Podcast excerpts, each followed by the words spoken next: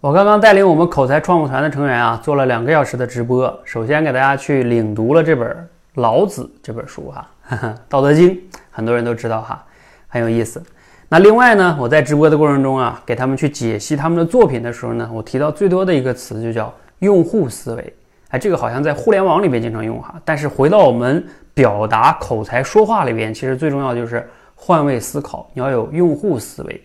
因为我们说话呀是说给别人听的，就像我们去射箭，你射箭不是为了乱射吧？你是为了射中目标。如果你没有目标的话，你在那射箭，你是个大力士，你一下能射五百米，你射的再有力，你都不知道自己射到哪儿去了。说话也一样，如果你没有用户思维，你不知道对方想要听什么，你没有这个习惯的话，不会换位思考，你说的话哈可能都是废话，就像你射的箭一样，全是废的箭哈。所以，换换位思考也好，用户思维也好，是非常非常重要的。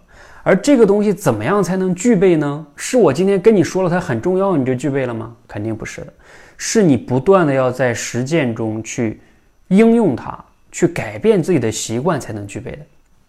其实，在我们这个口才成长螺旋图中啊，在上面这个阶段，你们看到了，就是要去产生影响力，你就要是要有用户思维，所以我们才让大家去输出作品。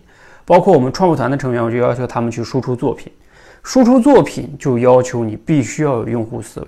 就像我们说种一棵大树，你要么十年前种，要么现在种。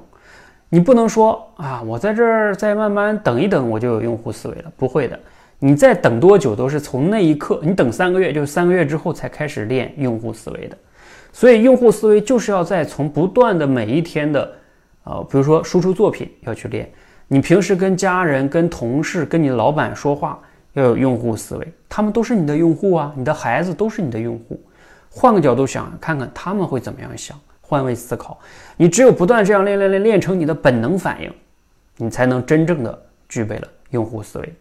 就像网上有人说哈，像马化腾，他能一秒把自己切换成一个小白用户，这就是很强大的用户思维啊，所以他们的产品才能做得越来越好哈。所以，用户思维啊，在说话中是极其重要的，就像射箭的，我刚才说的那个靶心目标一样。没有这个哈，你说的话再多啊，你再用力、再用心，可能都是废话。所以，从今天开始，从此刻开始，你要去养成这样的习惯。那如果你怎么样能更好的养成呢？最好的就是通过打磨作品啊，通过打磨作品过程中倒逼你，必然会去有用户思维。否则，平时你可能很难有这个习惯能倒逼你的。欢迎和我们一起来打磨你自己的作品，无论是文章还是短视频，都可以啊。只要是作品，慢慢都能让你慢慢具备这个用户思维。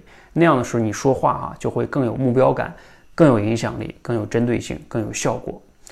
谢谢大家，欢迎和我一起来练起来啊！你可以加入我们这个创富团，我陪你们一起给你指导，一起来练啊！谢谢。